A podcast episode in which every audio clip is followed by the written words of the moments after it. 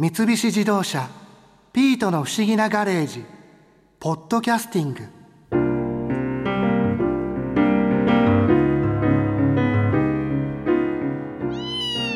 それにしても博士の結婚相手をまさか網だくじで決めるとは思わなかったな。けど薫と役所どっちが好きなの？なんて質問ちゃんと答えたらどちらかを傷つけることになるでしょ？ん？どこかで聞いたようなセリフだなまあこれで地球が守られたんだからよかったじゃない。初めて会った時博士地球に来た目的は侵略じゃないって言ってたけど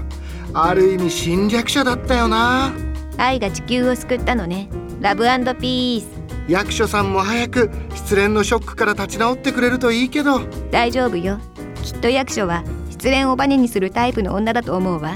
だといいんですけど。ところで今日は新一は 5G について話を聞きに行ったんでしょ？はい。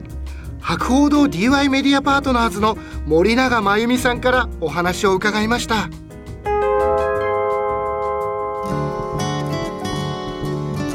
今年の春から 5G が導入されるっていうその話を聞いてその今までよりも大容量のものをこう処理できたりとかこう遅れが少なくなったりとかそのいっぱいこう同時にいろんな人がつないでも大丈夫っていう話は聞いたんですけどもこういうことがなんだろう具体的に僕らの生活であったり僕らが携帯を使う時に何かこう実感できるような変化ってあるものなんですかね？じっくりゆっくり社会が変化していくかなという感じで、うん、例えば今農家さんがおじいさんおばあさん2人で農業をやられていて頑張ってるんだけどちょっと最近腰が悪くてとか病気でそんなに働けないからもう畑とか田んぼとかやめちゃおうかなみたいな、うん、でもそのおじいさんおばあさんはもう長年の農業の経験の蓄積で今これ育ってるとか、うん、これ収穫時だとかっていうのがすごくよく分かってるっていうのが廃業しちゃったらやっぱりもったいないじゃないですか。はい、その経験という経験がなくなっちゃうっていう時に、その地域に 5G 環境があったら、うん、そのおじいさんおばあさんはお家に座ったままお茶でも飲みながらテレビを通じて今の畑の様子を自分の代わりに見て回ってくれるドローンのカメラを乗って、お例えばこのりんごはよく育ってるぞとか、このキャベツは収穫時かなみたいなのを自分の目線の高さいつも見てた高さに合わせてドローンを制御しながら全部家にいながらやることができるっていうドローンとテレビがつながってるっていうことになるんですかね、はい、ドローンとそれからドローンを制御する機械というか指示と、うん、あとはそのドローンが、えーと、映してきたカメラの映像を自分家のテレビに映すっていうことが同時にできるようになるっていうこと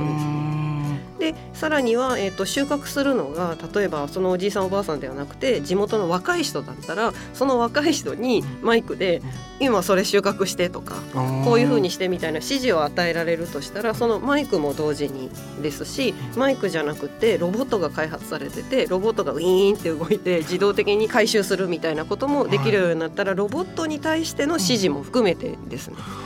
そうやっていろんなもの全部がこう 5G が出たことによってつながれる可能性が出てきたってことなんですよね。そうそう娯楽というか、はい、例えばゲームであったり、スポーツ観戦であったりとか、はい、なんかそういうところで変わってくることってありますか？えっ、と一つは距離がなくなると言われているので、距離がなくなる、はい、通信が遅れなくなる、遅延がなくなるとかって言われて、あの 4G だと1、2秒ちょっとずれちゃったりするのが、うん、ほぼなくなるよっていうふうになると。えーと、遠隔の対戦とかそういったものとか別々の場所での同時中継みたいなものとかライブのセッションとか試合みたいなものが変わるので、うん、わざわざその場所に行かないと見られなかったとか、うん、実現しなかったみたいなことができるようになる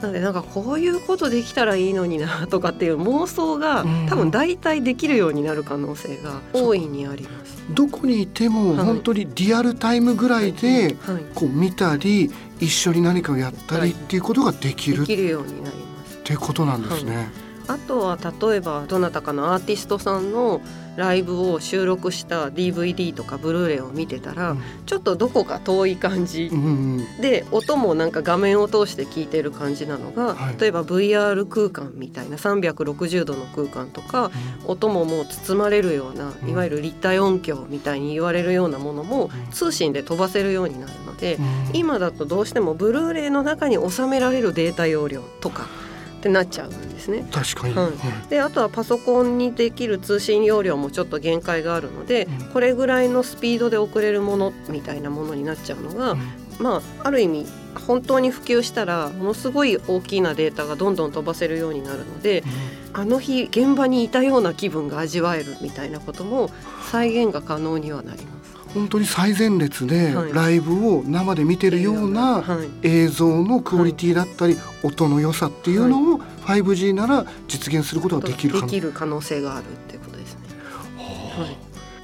自動運転とかでも、その 5G が入ってくると進化していったりとかできることが増えるっていうのはありますか、ありますあります。えっ、ー、と自動運転だと一つは車自体で完結していて、うん、勝手にぐるぐる走って自分が行きたいところに何もせず連れて行ってもらえるっていうのがあるんですけれども、うん。はい、もう一つ言えるのが乗り合いタクシーみたいな感じで、はい、しかも運転手さんがいないもので、うん、こう手を挙げたらシュッて止まってくれるみたいな。でそういうことが例えば4人までは起きてしまう車ですよっていうふうに了承した人たちがみんな乗る車みたいなことができます。でそうすると例えばそのまさに通信して AI とかも乗ってたとしたらそろそろ何々駅に向かって総方面に向かってくる車が来るよってなったらそれは乗りたいですとかっていうようなものすごいバスだったら何十人も乗れる代わりに一方向にしか行かないものが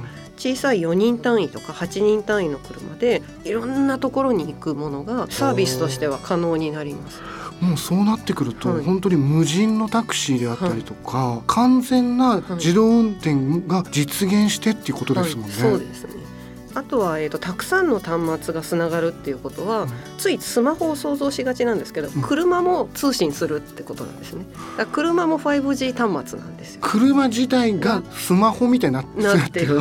そうすると車っていっぱい走ってるので、うん、同時接続の台数が多くないといけなくて、うん、同時接続できるから自動運転の車が増やせる。それこそ車と車も通信してたりとか、はい、信号と車も通信してたりとか、っていうことになってくるなってきます。はあ。そうすると事故もなく、安全な自動運転っていうのが可能にな可能になりますね。あと渋滞も多分しなくなると思います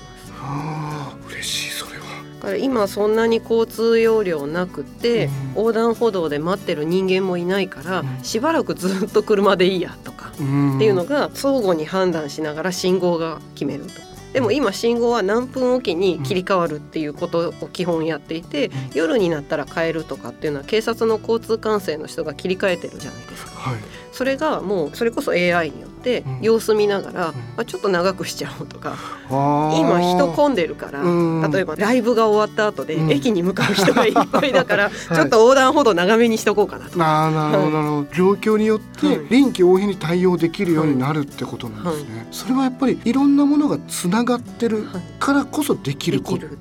っていうことなんですよね、はい、なんか例えばこう、はい、医療とか、はい、そういうところでも 5G っていうのは結構役立ってきたりするんですかね？そうですね。それこそあの遠隔地でお医者さんがいないみたいなところでしかもあの結構重篤な病気で運ぶのも大変みたいなこともありえると思うんですね、うん、そういう時に、えーと、昔だったらもう結構難しいねっていうことになっていたのが 5G の環境になるとさっきのあの遅れが少ないということは画面を通して手術ができるかもしれないっていうことなんですね。画面を通して、はい、要はあの手術台に患者さんが寝ていて、うん、その患者さんのいわゆる手術しなきゃいけない部分は、遠隔で制御されているカメラがずっと映していて、うん、で、えーと、手術用の機械を、例えば遠い東京のお医者さんがそのカメラを通じて遠隔で手術すると。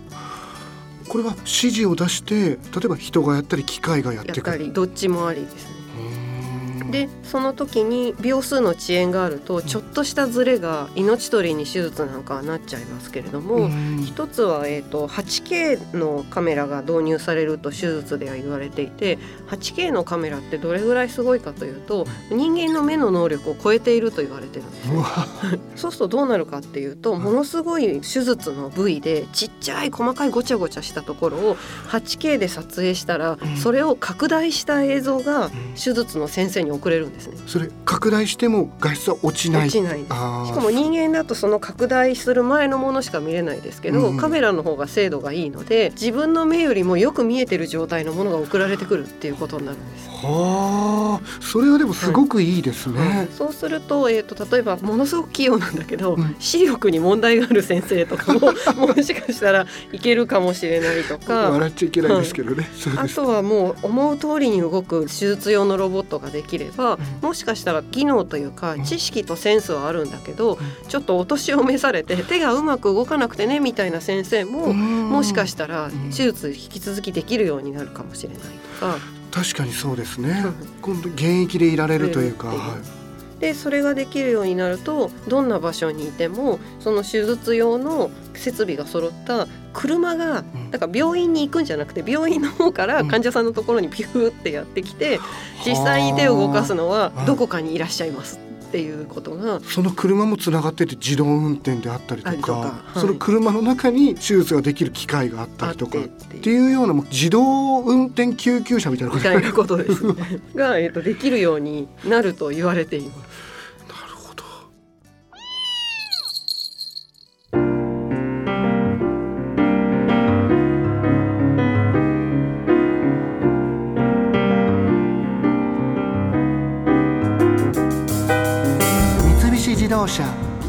ピートの不思議なガレージポッドキャスティング。このお話は Drive your Ambition 三菱自動車がお送りしました。